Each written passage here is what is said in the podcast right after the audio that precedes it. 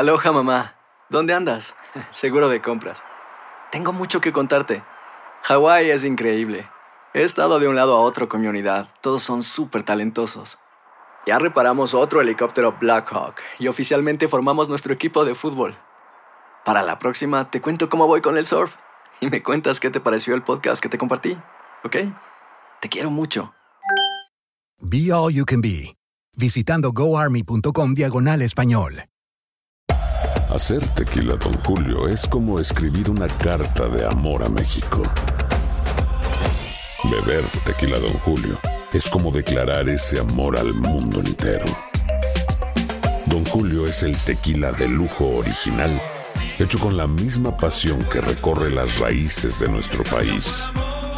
Porque si no es por amor, ¿para qué? Consume responsablemente. Don Julio Tequila, 40% alcohol por volumen, 2020. Importado por Diageo Americas, New York, New York.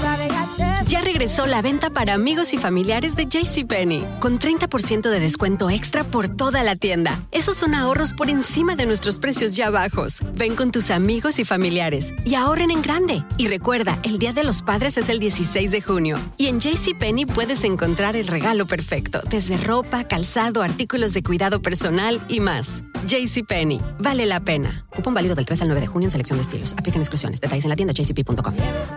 Univisión Reporta es un podcast de euforia.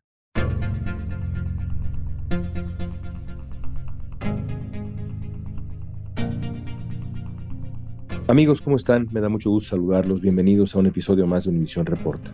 El 7 de octubre, en el sur de Israel, se desató un infierno. El grupo terrorista Hamas lanzó un ataque sorpresa contra Israel y asesinó a más de 1.400 personas, la mayoría civiles. Las escenas de ese día son casi indescriptibles.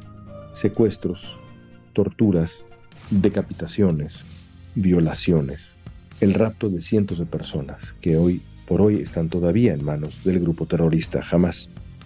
Israel comenzó una contraofensiva que ha dejado más de 6.000 palestinos sin vida, según el Ministerio de Salud de Gaza. Casi la mitad de las víctimas son niños. En los últimos días crecieron los bombardeos de Israel y los 2.3 millones de habitantes de Gaza padecen falta de alimentos, medicinas, agua incluso. Una invasión israelí a Gaza por tierra parece inminente. Es difícil imaginar un acuerdo de paz.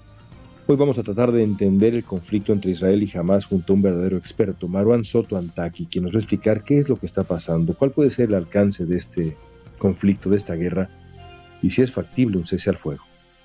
Soy León Krause, esto es Univisión Reporta.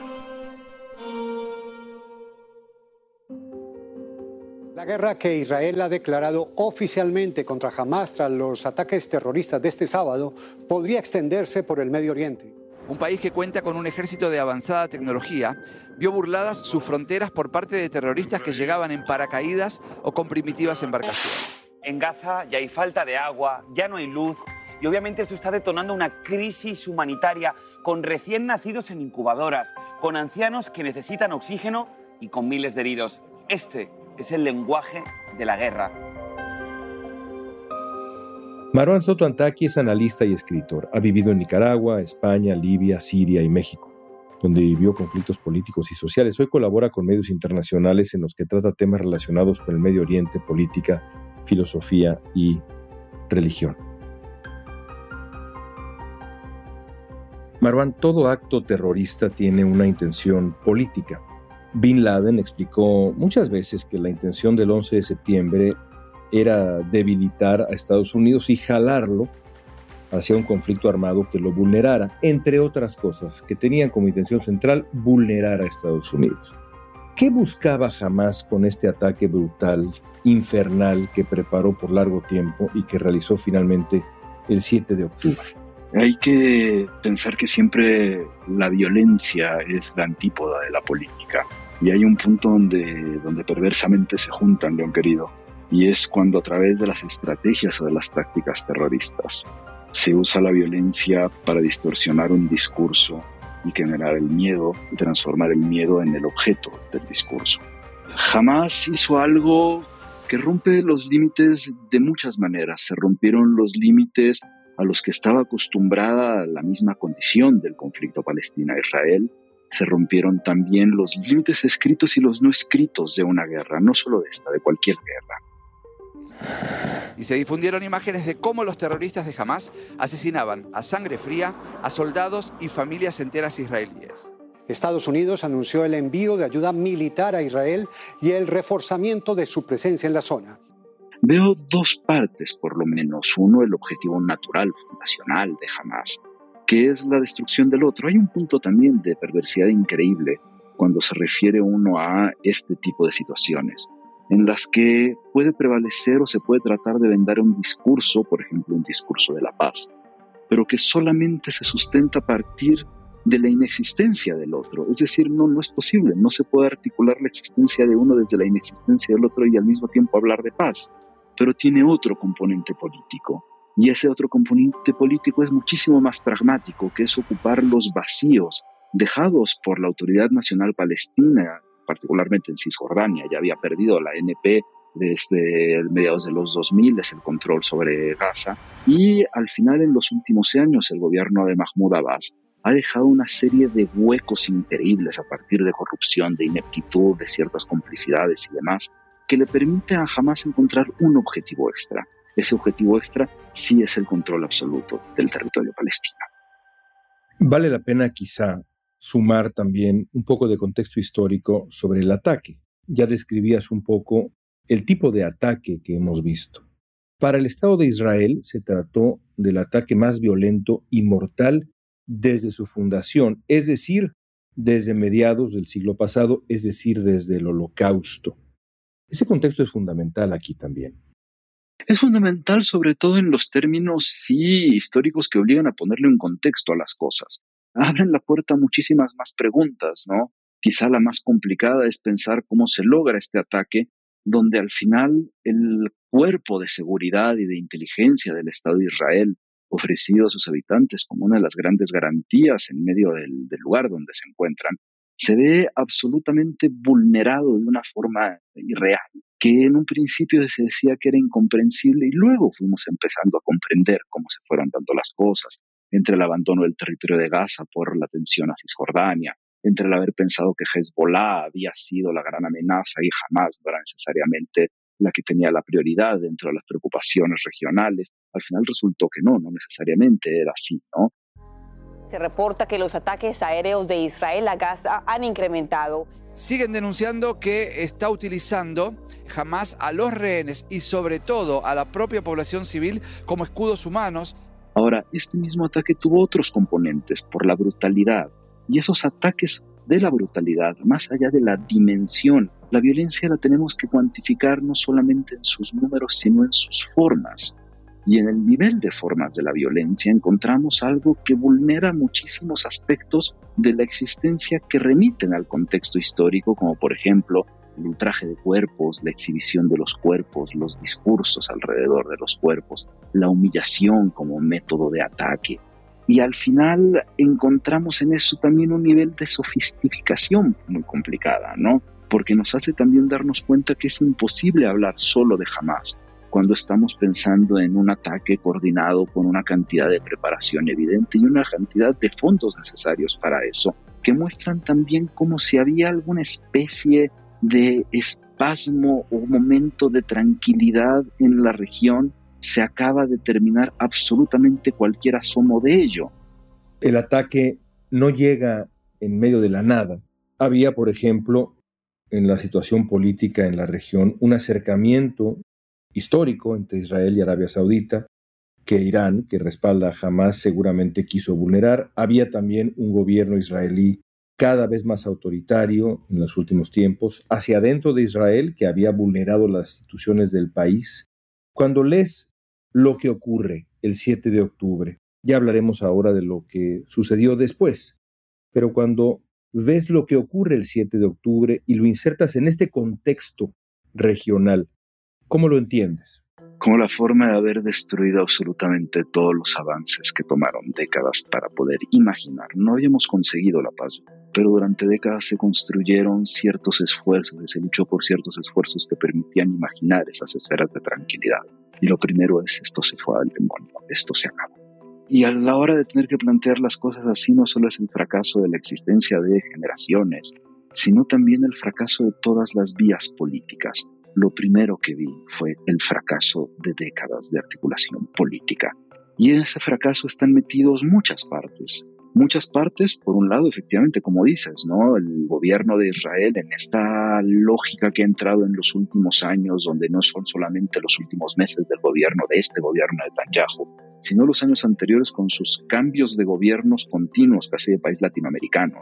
Pero por otro lado también hubo otra cosa muy preocupante dentro del entorno que se fue generando, y está la responsabilidad de la Autoridad Nacional Palestina, no solamente tras la pérdida de Gaza en las elecciones legislativas de mediados de los 2000, sino esta aparente complicidad y tolerancia al gobierno de Hamas en este ejercicio de doble gobierno, donde resultó muy muy cómodo llegar a los acuerdos que le permitían todavía decir que mantenía cierto poder, ser el vocal hacia las instituciones, no solamente de la región, sino en general de todo el mundo, mientras aceptaba que había un gobierno paralelo en Hamas. Y dentro del mismo fracaso de las vías políticas, la sí, establecimiento o tolerancia de los mismos gobiernos de Israel hacia el propio Hamas, porque también hubo una construcción del Hamas que estuvimos viendo ahora en los gobiernos de Israel que llegaron a asumir que era posible cohabitar con ellos, con el control que tenían del territorio, con los fondos que se les proveía o directamente de Irán o a través de Qatar o a través de la hermandad musulmana en algún momento, siempre y cuando pudieran contener cierta furia que era imposible que no se gestase dentro de la franja. Resulta que entonces había cierta también comodidad o se asumía que era posible la convivencia con Israel más allá de las diferencias religiosas dentro del Islam. Y eso nos lleva a otro gigantesco error y uno de los mayores fracasos, asumir que la cuestión palestina había dejado de importar en la región. ¿Puede haber una solución política a este conflicto armado? Lo vamos a analizar al volver. Aloha mamá. Sorry por responder hasta ahora. Estuve toda la tarde con mi unidad arreglando un helicóptero Black Hawk. Hawái es increíble. Luego te cuento más. Te quiero. Be All You Can Be, visitando goarmy.com diagonal español. Hay dos cosas que son absolutamente ciertas. Abuelita te ama y nunca diría que no a McDonald's. Date un gusto con un Grandma McFlurry en tu orden hoy. Es lo que abuela quisiera. Barapapapa. En McDonald's participantes por tiempo limitado. Regresó la venta para amigos y familiares de JCPenney, con 30% de descuento extra por toda la tienda. Esos son ahorros por encima de nuestros precios ya bajos. Ven con tus amigos y familiares y ahorren en grande. Y recuerda, el Día de los Padres es el 16 de junio. Y en JCPenney puedes encontrar el regalo perfecto, desde ropa, calzado, artículos de cuidado personal y más. JCPenney, vale la pena. Cupón válido del 3 al 9 de junio en selección de estilos. Aplican exclusiones. Detalles en la tienda jcp.com. Estamos platicando con Marwan Soto Antaki sobre el conflicto entre Israel y Hamas. El primer ministro Benjamin Netanyahu ha hablado de que lo peor todavía está por venir y a lo que se refiere seguramente es a una posible invasión terrestre por parte del ejército israelí a la franja de Gaza para terminar con los terroristas. La afirmación del primer ministro Netanyahu es solamente porque es algo que personas normales, seres humanos, no pueden imaginar este tipo de cosas de tomar niños y de tratarlos como animales, de violar mujeres. Israel responde con un ataque en su magnitud, me parece, mayormente inédito en los últimos años contra la franja de Gaza. El contraataque agrava una crisis humanitaria que ya era dolorosa, grave. ¿Cuál es la intención y cuál es la estrategia del gobierno de Netanyahu? ¿Qué pretendía lograr tengo que retroceder un poco a pensar en cuál era la intención de Hamas con esto. Hamas era perfectamente consciente que la respuesta iba a ser más o menos de estas dimensiones. Hamas no tenía ni ha tenido en ningún momento ningún problema en articular una operación donde sabía que la reacción del Estado de Israel transformaría a una población de dos y cacho millones de habitantes en blancos por la misma conformación de Gaza, Gaza no es un espacio donde se puedan disociar, no hay manera de separar los objetivos militares de Hamas con los espacios civiles. No se puede. En un espacio de cuatro metros cuadrados, si tú ocupas uno, estás haciendo frontera con los otros tres. Eso lo sabía Hamas. Así que es muy difícil suponer que la intención de Hamas no era que hubiese una reacción de este estilo. La víctima era evidente que era Israel. Después del 7 de octubre no había mucha discusión sobre eso. Entonces, ¿qué es lo que hace con su primera intención? Querer provocar lo que hizo el gobierno de Netanyahu sabiendo cuál era el gobierno de Netanyahu. Un gobierno que ha sido radicalizado a lo largo de los años, un gobierno que ha logrado llegar al poder gracias a una coalición de extrema derecha, antiárabe, abiertamente antiárabe, abiertamente antipalestino. Entonces, al final, cuando vemos un ataque con las dimensiones que se están viendo, enfrentamos distintos objetivos. Por un lado, la necesidad política de un gobierno, sea el de Netanyahu o no, de tratar de recuperar la sensación de seguridad que evidentemente falló. Por otro lado, la necesidad en el gobierno sí de Netanyahu de reforzar su propia posición, no solo por la falla de seguridad y de inteligencia, sino también por los escándalos sobre los que estaba antes. Entonces, en sus escándalos de corrupción de terror, nadie está hablando ya de eso encontrábamos también esa otra forma. Pero por otro lado vemos también una cosa que a mí se me hace muchísimo, muchísimo más preocupante, que es el no aprendizaje de la guerra del terror de inicios de los 2000. Y sobre eso justamente que mencionas, llama la atención, regresando al paralelo que ya trazaba yo al principio con el 11 de septiembre y lo que hizo Bin Laden, Al Qaeda, la respuesta de Estados Unidos, el presidente Biden y otras voces se acercan a Israel y le piden lo que dices, aprender de la historia. Una guerra urbana en Gaza, por ejemplo, podría tener consecuencias brutales para la población de, Gaza, pero también para el ejército israelí. Lo vimos en Irak, las crónicas que ha escrito, por ejemplo, David Petreus, el célebre comandante militar estadounidense, están ahí. La guerra urbana es por definición terrible. Exploremos ese paralelo que decías podemos encontrar en una, en una aparente inminente intervención ya terrestre en Gaza, podemos encontrar paralelos más con Mosul que con cualquier otro, otro tipo de, de espacio, ¿no? ¿Por qué podemos encontrar esos paralelos? Desde hace tiempo Israel se ha transformado en una potencia militar que depende en exceso de la tecnología y de su escudo y de los aviones y de su aparato de inteligencia para tratar de brindar ciertos aspectos de seguridad que hace mucho dejaron de lado un poco la intervención vía tierra. Entonces, cuando enfrentamos en simplemente una guerra urbana, no necesariamente se encuentra preparado para enfrentarla, pero existen otros aspectos y tienen que ver con la conformación del territorio de Gaza. No solamente esta imposibilidad de dividir los espacios civiles de los militares, lo cual hace imposible proteger civiles en Gaza, no se puede protegerlos de un lado o del otro. No hay manera, hay que sacarnos eso de la cabeza. Lo que estamos viendo en estos momentos es la intensificación de la guerra. Medio millón de residentes se trasladaron por advertencia de la Fuerza de Defensa de Israel del norte al sur de Gaza, pero ahora están ahí sin agua, sin alimentos, sin albergue y a todo esto siguen los bombardeos. Pero por otro lado, en Gaza se ha logrado tener una subgaza, un espacio de túneles gigantescos que tienen toda la ciudad, que tienen toda la franja, que tienen conexión con Egipto, que tienen conexión con el propio Israel, de manera que a la hora que estamos pensando en que la reacción era esperada por parte de Hamas, también es muy fácil pensar que están esperando desde hace mucho tiempo esa intervención terrestre, de manera que ya saben ellos qué hacer. Y las fallas de inteligencia ya las vimos desde el 7 de octubre, entonces quizás ya a estas alturas que separar las crisis que están todas metidas en la misma canasta. Tenemos la crisis con los rehenes, más de 200, 250 rehenes en manos de Hamas, Israel se ha mostrado históricamente cuidadoso con las vidas, con las vidas de sus soldados, con las vidas de sus civiles. Aquí hay además civiles que no son israelíes. Entonces, ¿está dispuesto Israel a transformarlos o a sacrificarlos como si estaría dispuesto jamás a sacrificar a la gente que estaría con ellos? Yo esperaría que no. La altura moral de un Estado no puede ser la misma que la de un grupo como Hamas. El problema de los fundamentalistas es que son pacientes entonces no tienen ningún problema en si en este momento se les desarticular algo, resguardarse y volver a aparecer. Las formas violentas nunca han funcionado para eliminarlos. Y la otra preocupación, ¿se está preparado para la respuesta de los distintos asociados a Hamas o asociados a Irán, al final un poco lo que se está pidiendo es la prudencia, pensar en las consecuencias de qué es lo que sucede después de que hay un evento.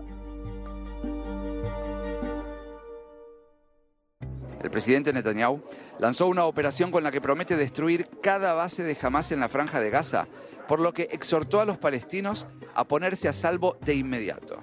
Naciones Unidas está pidiendo un cese al fuego para permitir que cientos de miles de palestinos que se encuentran en la franja de Gaza y también muchísimos miles de extranjeros con doble nacionalidad puedan huir por Egipto. La ONU ha solicitado un alto al fuego de parte de Israel de manera por lo demás polémica, de pronto la manera como fue planteado. Durante el reciente Consejo de Seguridad de Naciones Unidas, el ministro de Exteriores de Israel criticó al secretario de Naciones Unidas, Antonio Guterres, por la petición de cese al fuego y sobre todo la manera como la plantea. Le dice, señor secretario general, ¿en qué mundo vive usted?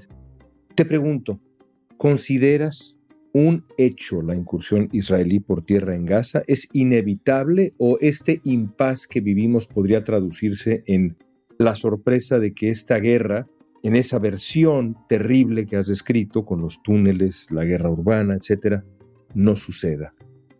Soy poco optimista. Hay distintas voces que empiezan a asumir que el nivel de bombardeos, lo que único que hacía era en realidad mostrar que no había una intención de entrar. También existe la otra versión, donde al final, a partir de las condiciones de Gaza, los bombardeos sirven para allanar el terreno y permitir una incursión por tierra y por mar para poder entrar a la franja sin los riesgos que representa un terreno no bombardeado, justo por la precariedad o posible precariedad de las fuerzas de defensa israelíes en una guerra urbana. Entonces se quita lo urbano y entonces ya se puede entrar. Soy poco optimista porque la retórica que se ha usado por no solamente Netanyahu, el ministro de Defensa, y distinta gente del gabinete israelí me da la impresión que están subiendo la apuesta sin necesidad de contemplar el riesgo. Quizá el mayor riesgo entonces que tendríamos que pensar como el riesgo que podría contener una posible intervención sería la reacción de grupos como el Hezbollah en el norte, la frontera libanesa. Entonces es donde estamos teniendo que pensar en qué tan dispuestos a pensar que el miedo resuelve las cosas y quizá por prudencia no se dé tengo que reconocer que soy poco optimista. Yo personalmente sí veo que cada vez hay más asomos de una posible intervención, incluso con el avance de las tropas norteamericanas para proteger sus propios intereses. Antes de preguntarte por escenarios rumbo al final de nuestra conversación, quiero poner un último tema en la mesa. Otro aspecto de este conflicto que queda ya para la historia ha sido una explosión alarmante de antisemitismo y yo diría también de prejuicio e ignorancia en ambos lados. La gente suelta términos sin saber realmente qué quieren decir, prejuicio, ignorancia, desinformación, información que llega de inmediato y es repetida sin verificación alguna por medios, y no cualquier medio, los medios centrales de la comunicación humana, a ese grado diría yo. Un cóctel particularmente peligroso, ¿no? Es un cóctel particularmente tóxico. A ver, creo que enfrentamos distintas cosas. La, la, frivolidad de la época, estamos demasiado sumergidos en la frivolidad de la época. Y hay un punto en que la frivolidad ya empieza a pasar factura. Es un mensaje que al final forma parte de la religión. No podríamos relativizarlo diciendo que es que solo forma parte de una visión del mundo. Porque en el contexto real, en el contexto en el que estamos, se está hablando de un mensaje que tiene una implicación con distintas organizaciones que lo usan de manera política para poder legitimar su discurso no político, que es el de la violencia y es el terrorismo. Esta noche las autoridades están en alerta ante la posible amenaza de violencia antisemita. Nuestro departamento de la policía ha aumentado los niveles de seguridad en todo el condado. Tendremos presencia reforzada en escuelas, sinagogas y centros comunitarios judíos. Yo creo que uno de los grandes problemas y causas de la, decir, del rechazo a otras culturas o otras razas es la ignorancia. Hablas de posturas antisemitas. Hemos visto cómo se han inscrito estrellas de David en Alemania comercios en Alemania. Eso no lo veíamos desde hace más de medio siglo. Dibujar estrellas de David para señalar comercios o lugares judíos en Alemania, eso nos debería despertar algún temor, ¿no?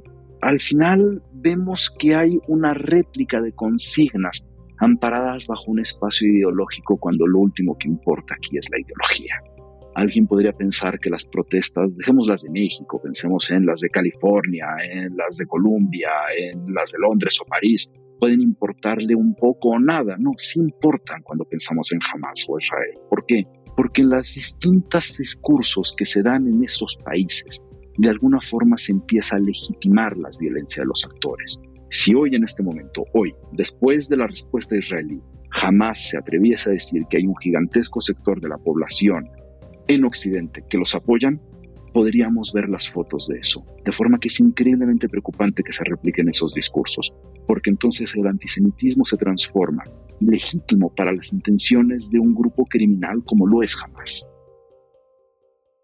quien cada vez insiste en amenazar con involucrarse a este conflicto es Irán, que dijo, Oriente Medio tiene un riesgo de quedar absolutamente fuera de control, advirtiendo a Europa y Estados Unidos de que no se involucren en este conflicto. En el eh, régimen terrorista eh, de Irán es eh, el país que financia, el país que, que, que envía armas al grupo terrorista de Hamas, al Jihad Islámico, al grupo terrorista de Hezbollah en Líbano, a las milicias terroristas en Siria, en Yemen. Hablemos de dos escenarios. Primero, el optimista, aunque ya nos has dicho que no, no eres demasiado optimista en este momento. Hablemos del futuro. Parte de la desgracia de esto que ha ocurrido es que, como tú señalabas, una solución real al conflicto, una solución política, se ve muy lejos. Es probable que la política israelí se radicalice. Así ha ocurrido en episodios dolorosos de la historia israelí desde la fundación del Estado de Israel a mediados del siglo pasado. Lo mismo es posible que ocurra en la discusión política en la causa palestina. Pero te pido, dame el mejor escenario con lo que tenemos enfrente. ¿Cuál es un buen escenario? Negociación. El escenario más complicado. ¿Por qué negociación? Está claro que existen ciertas equivalencias a partir de sus vías y objetivos de Hamas con otros grupos que se podrían aparentar similar, ¿no? Decíamos Qaeda, decíamos Hadesh, Daesh, etc. Solo que tienen una diferencia. Sí tienen una vertiente política, o tenían una vertiente política. No sé qué quede de ella ahora, es imposible saberlo, ¿no? cómo existía esa vertiente política, existían el tipo de negociaciones que les permitieron desde sus orígenes tener, por ejemplo, los permisos para transformarse en una organización de caridad que se los da Israel negociaron también los fondos que viajan desde Qatar para pagar los salarios. Los salarios de Hamas se pagan desde Qatar. Eso se hace desde vías políticas. La articulación de esta especie de perverso gobierno con el que tienen a dos millones y cacho de personas es parte de una vía política. Su acercamiento a las legislativas palestinas a inicios de los 2000, en la primera mitad de los 2000, es vías políticas. Quizá haya todavía un espacio de negociación con ellos. No lo sé, no sé si después de esto haya una intención todavía o un remanente de lo político. Es decir, que si hay una forma de poder resolver las cosas, tengo por oficio que pensar que siempre va a ser la vía política. La vía política se tiene que dar solamente si hay un espacio para poder tener la interlocución que en este momento no sabemos si la tiene todavía alguien en jamás y si la tiene hay que tratar de encontrarla. Al final, ¿qué es lo que sucede? Que quizá en ningún momento como el de ahora los países de la región se habían dado cuenta que llegamos a este punto por lo mal que se había hecho antes. Y entonces se están dispuestos a buscar nuevas vías políticas para intentar tranquilizar las cosas por un asunto de mera conveniencia. Les interesa el desarrollo que en las últimas tres décadas han logrado de sus países. Bueno, eso no lo quieren arriesgar. Quizá lo ideal sería concluir ahí, pero estoy obligado, dada la gravedad de la situación, a preguntarte por el peor escenario. ¿Qué tan grave, real, es el riesgo de una conflagración mayor en este momento, de un conflicto en el que se sumen Irán, Hezbollah, un conflicto que derive, Marwan, en pesadillas de calibre histórico? Me gustaría decirte que no alto. No sé si me atrevo a hacerlo. Eh, a lo largo de las dos últimas semanas he tratado de no caer en esa especie de autoalarmismo, pero me está costando, como te decía, ser optimista. Si hay una intervención sobre Gaza, es muy difícil que Hezbollah no piense que ellos podrían ser los siguientes. ¿Cuál es el problema de eso? Hezbollah, y por eso Israel lo consideraba la mayor amenaza antes que, Hamas. Hasta hace tres semanas consideraban que la peor amenaza era Hezbollah, porque su capacidad militar, porque sus misiles son mucho más sofisticados, porque sus alcances son mucho más largos, porque tienen una cantidad de tropas muchísimo más grande que el mismo Hamas. Entonces, al final, si ellos considerasen que están en riesgo, dudo incluso que le pedirían a Irán su opinión para poder intervenir. Si Irán se viese obligado a intervenir dentro de su propia perspectiva, tendría que enfrentarse a la posibilidad de perder la estabilidad que dentro de todo ha conseguido el gobierno de los ayatolas. Entonces ellos están más o menos tranquilos con el estado de las cosas actual, solo que sí podrían verse forzados a tener que intervenir. Y al mismo tiempo ha existido un discurso alrededor que se ha alimentado por distintas posturas, donde al final se ha logrado reforzar la idea de que si hay una intervención sobre Gaza, va a haber al mismo tiempo otro desplazamiento y al mismo tiempo una posible intervención sobre el West Bank, sobre Cisjordania. Entonces el peor escenario sería ese, sería un escenario en el que después de Gaza pudieran pensar que los distintos actores, que el siguiente escenario sería Cisjordania, lo cual obliga a que incluso los aliados regionales a Israel, es decir, Arabia Saudita, Emiratos, Bahrein, tengan que dejar de estar del lado de Israel y obligados a tener algún tipo de respuesta, aunque también tendrían que enfrentarse a que Irán estaría poniéndose ahora del mismo lado por la necesidad de defender a el Hezbollah como su proxy en la región. Y Hezbollah totalmente obligado también a intervenir directamente. Entonces el escenario puede ser muy malo. Qué pena tener que terminar en esa nota, pero esa es la situación en la que estamos y te agradezco tanto, Marwan, que nos hayas ayudado a entender de dónde venimos y hacia dónde vamos en este conflicto tan, pero tan doloroso. Gracias, Marwan. Querido León, muchísimas gracias. Desde que ocurrió el ataque de Hamas a Israel, ese horror, y de en los días posteriores, amigos, les confieso que me he concentrado en una sola cosa, informarme, aprender, retomar los textos que a lo largo de mi vida me han servido para aprender la historia de esta región convulsa, adolorida desde hace tanto tiempo. Y yo quiero invitarlos a eso, quiero invitarlos a leer, a por un momento cerrar las redes sociales y volver a los libros, volver a la obra de Ari Shavit, el gran escritor, historiador, periodista israelí, a la obra de Amos Oz, a la obra de Edward Said, a esas y otras plumas que han pensado esta cicatriz, esta herida abierta, como muy poca gente. Esa es la obligación de todos nosotros frente a un conflicto de esta naturaleza. Espero que esta conversación con Marwan Soto Antaki haya servido para abrir ese diálogo, esa necesidad de información y de conocimiento.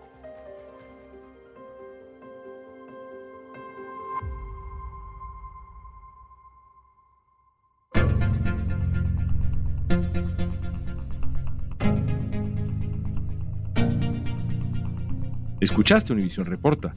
Si te gustó este episodio, síguenos, compártelo con otros. En la producción ejecutiva, Olivia Liendo. Producción de contenidos, Mili Supan. Booking, Soía González. Música original de Carlos Jorge García, Luis Daniel González y Jorge González. Soy León Krause, gracias por escuchar Univisión Reporta.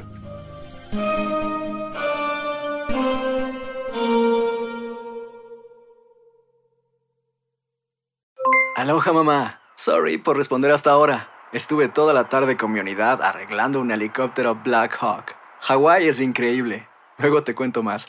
Te quiero. Be All You Can Be, visitando goarmy.com diagonal español. Hay dos cosas que son absolutamente ciertas. Abuelita te ama y nunca diría que no a McDonald's. Date un gusto con un Grandma McFlurry en tu orden hoy.